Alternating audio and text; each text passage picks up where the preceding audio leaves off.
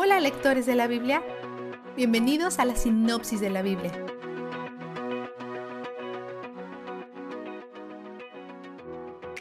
Hoy Dios continúa con sus leyes para su pueblo, pero lo que está por debajo de las leyes es lo más importante.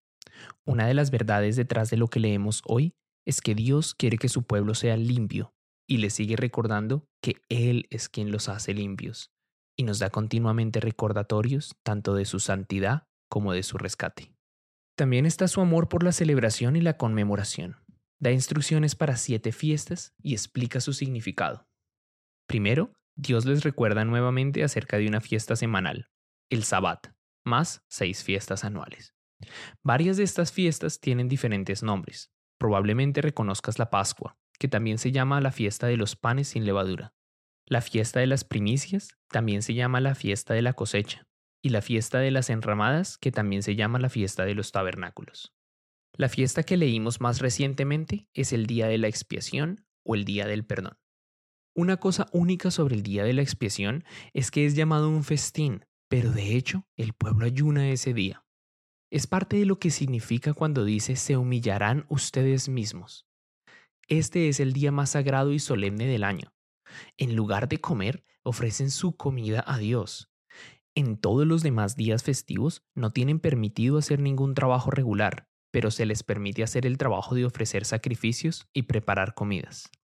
El día de la expiación, sin embargo, exige cero trabajo. Esto sigue siendo una celebración de provisión, pero un tipo de celebración muy diferente y un tipo de provisión muy diferente. Solo hay dos fiestas en esta sección que no habíamos visto antes. La fiesta de las semanas, que también se llama Pentecostés porque significa 50, y la fiesta tiene lugar el día 50 después de la Pascua.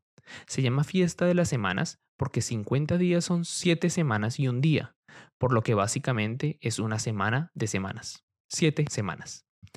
En esta fiesta sucede algo único. Es la única fiesta donde aparece el pan con levadura. Dios les dice que tengan dos tipos de pan, sin levadura y con levadura. Aquí hay un gran simbolismo. El pan sin levadura representa a los israelitas y el pan con levadura es un presagio del día en que los gentiles, no judíos, serán traídos a esta familia. La fiesta de las trompetas también se conoce como Rosh Hashanah, el año nuevo judío, pero en este caso es una señal de los diez días antes del día de la expiación. Los israelitas se refieren a este tiempo de arrepentimiento como los días de asombro. Esto hace referencia a lo que aprendimos no hace mucho. El temor de Dios, que consiste principalmente en deleite y asombro, nos acerca a Él y sirve para producir justicia en nosotros. Sus días de arrepentimiento y asombro conducen al día de la expiación, cuando somos purificados. A algunas personas les resulta problemático que Dios solo acepte el mejor sacrificio.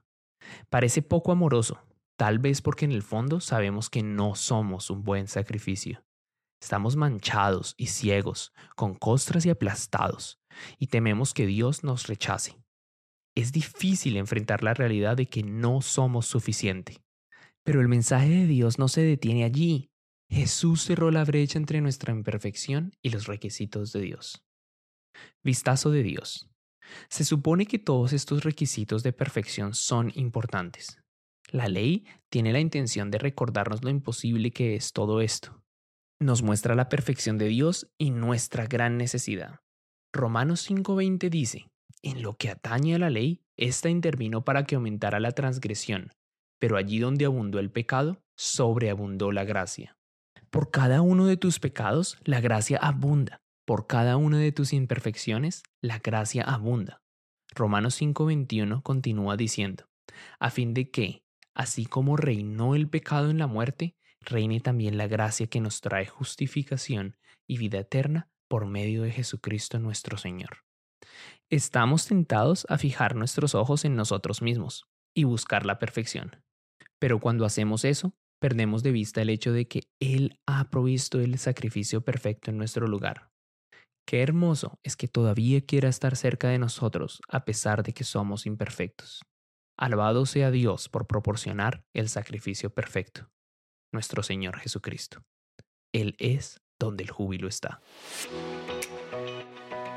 La sinopsis de la Biblia es presentada a ustedes gracias a D-Group, estudios bíblicos y de discipulado que se reúnen en iglesias y hogares alrededor del mundo cada semana.